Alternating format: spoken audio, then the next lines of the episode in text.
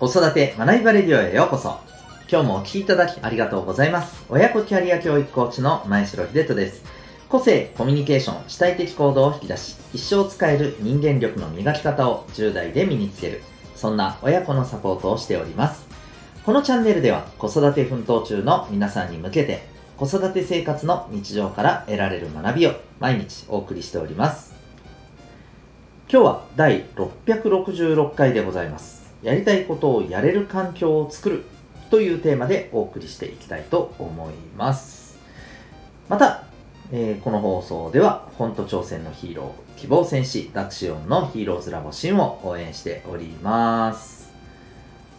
はい、ということで今日はですね、えーまあ、やりたいことをやるためには、まあ、やるっていうか、やるのはいいんですけどね、まあ、あの実現するためにはですね、うん、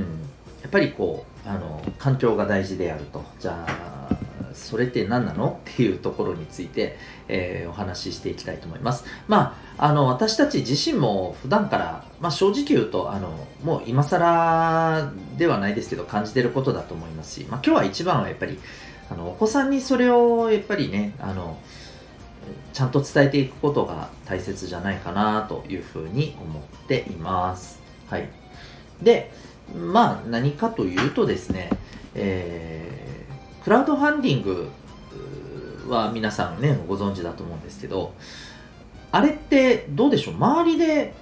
知ってる方が、あの、例えばクラウドファンディングやります、皆さんお願いしますって言って、あの、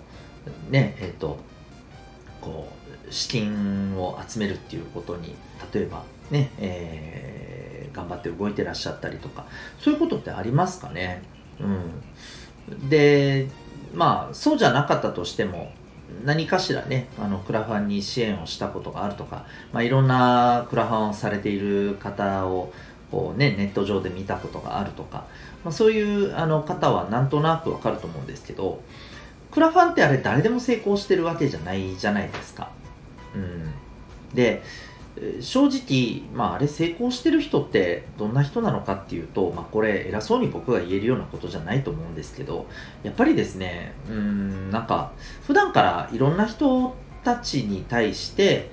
まあ、一生懸命あの自分ができることをこうやっぱり、うんまあ、与えているというかできることを貢献していると。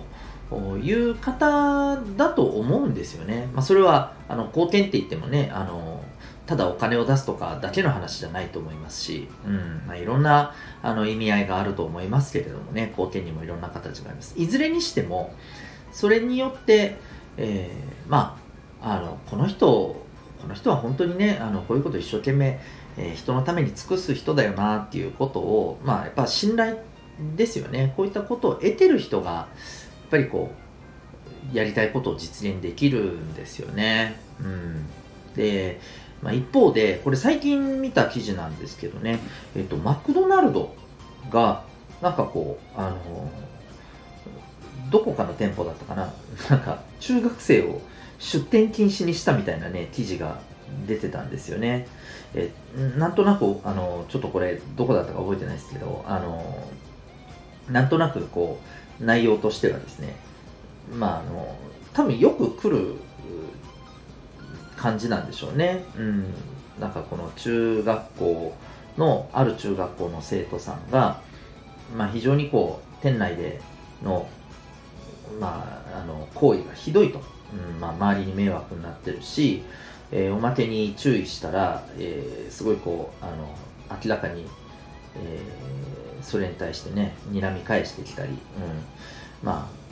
まあまあもうそういう振る舞いをしているということで、名指しで、こう、あの中学校を挙げて、で、まあ警察の方にも協力をしてもらって、もうあの完全に出店を禁止するというね、張り紙をを出してですね、はい。まあそういうことがもう、あの、明確に、そういうことを明白に打ち出していると。うん。お店の方から、つまり、まあ、あの、どこどこのこういう客はもう、来ないでもらいたいと。え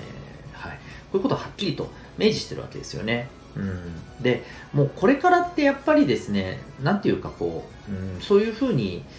えー信頼が得られなかったら、まあ、いろんななんかこうできることが削られていく世の中になるんじゃないかと思うんですよね。で、あの、まあ、これっていいか悪いか、まあ、いろいろ判断はあると思うんですよ。うん、ただ、いずれにせよですね、これまで以上にやりたいことをやれる環境って何なのっていうと、やっぱり信頼関係、コミュニケーション、ここになってくるんじゃないかなって思うんですよね。まあ、ここの部分をやっぱりこうないがしろにしすぎている人は、まあ、おそらくどんどん、えーまあ、できることが少なくなるでしょうし、まあ、生きづらくなってしまうと、うん。まあ、だからといってねそれはもう自業自得だっていうふうになんか切り捨てるのもまた僕はそれは違うと思うんですけどね。そこをまたどう改善してね、えー、また改善するために一生懸命やってる人はまたねどうやって、えー、そうですよね。そういう人たちもちゃんとあの受け入れられるようなね、えー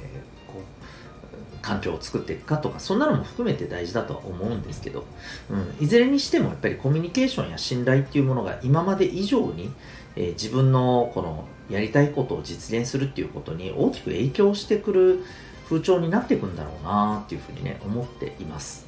うん。まあ、これをですね、えー、自分のなんていうのかな、やりたいことを我慢してっていうか、要するに自分を抑えて周りに空気を読んで、えー、息を潜めて従わないといけないのかというふうに取る方もいるかもしれませんが僕は少しそこは違うんじゃないかと思っていて、うんまあ、もちろんそういうのは僕もあのどうかと思うんですけどね、うん、でもそれって何て言うのかな。それって結局それこそあの、えーと、クラスのね、えー、あのスクールカーストじゃないですけどいわゆる支配階級的なね目をねそこをみんなにこう睨みを利かせてる存在がいて、えー、そこにねこうあの息を潜めなければいけないっていう場合であってそうじゃないっていうところは違うと思うんですよ。もちろんあのいわゆるあの世間に、ね、迷惑をかけないようにあのネット環境でよくありますけどね何かあったら叩かれるっていうのともちょっと違うと思いますけど、うん。まあ、本当にあのちゃんとえーと、顔と顔を付け合わせられるような関係性において、えー、きちんとね信頼が取れるようにうんまあ、そんなことを普段から心がけていかないといけないんじゃないかと。当たり前のことですけどね。はい、えー、これが今まで以上にね重要になってくるんだろうなと思います。で、まあ、翻って私たち自身そして、えー、お子さんにもですねやっぱりこのことはあのきちんと伝えてい、えー、くべきだと思いますし特にやっぱりお子さんもですね、うん、多分、まあ、ちょっと厳しいようですけれども、子供たちは子供たちなりの、えー、世界の中でですね、うん、なんかやっぱりこのお互いの信頼できるような、えー、人間関係を構築していく力が多分ね、求められてくると思います。うん。それは単純にですね、なんか挨拶しないやつはもう、じゃあね、あのー、みんなで、えーなんて言うんでしたっけ、ハブろうぜとか、そういうことではなくてですね、うん、それはただのいじめだろうって話なので、はい。えー、でもそれとは別に、やっぱりなんかこう、うん、まあなんだろうな、信頼関係が大切にされるというか、そこをやっぱりおろそかにしてる人ってなんとなくね、うん、なんかこう、うん、関係性がね、冷えていってしまうような、うんまあ、これをね、設置がライトを取るかどうかわかんないですけど、僕はやっぱりね、どこかで大人も子供も、まあそういう作用が起きるのは、まあある種原則じゃないかなっていう気もするんですよね。だからこそ、うん。やっぱり、あの、ここはしっかりとね、私たちもお子さんにもですね、えー、きちんと理解をして、えー、その上でね、えー、やっぱり普段自分がどうあるかっていうことを考える必要があるんじゃないかと思います。はい。まあ、ごちゃごちゃごちゃごちゃ言いましたけど、信頼とコミュニケーション、やっぱりここはね、重要じゃないかというお話でございました。えー、最後にお知らせを一点させてください。まあ、今日のお話のところにもなりますけど、うん、まあ、自分の、この、やりたいこと、そして、えー、それをやっぱりね、あの、しっかりとお互いにね、えー、きちんと承認しながら、まあ、あの、心地よく、いられるような生き方をしたいという方にはですね、やっぱり、えー、学校での学び以外のこういったあの人間力っていう部分が非常に重要になってくると思います。で、えー、私のこの親子サポート B カラフルではですね、えー、それを、まあ、あの親子と二人三脚で育むコーチングのコースをですね、はいえー、今、えー、募集中でございます。えー、親子でですね、えーまあ、コーチングを受けることで、えー、今の、まあ、目的、目標に向き合いですね、そこからですね、え、やっぱり自分が、えこれから先、え、何をどうしていきたいのか、そして、え、どんな自分になっていきたいのか、そのために、え、今の自分からどう一歩踏み出して成長していくか。ということをですね、一緒になって、えーと、歩んでいくようなサポートをしております。えー、ただいま体験セッションもですね、えー、実施しておりますので、オンラインでも、はい、あの対面でも、え、受講 OK でございます。日時などもご相談させていただきますので、よろしかったらですね、概要欄のリンクから、え、詳細の方、興味ある方は見てみてください。それでは最後までお聴きいただきありがとうございました。また次回の放送でお会いいたしましょう。学びよう一日を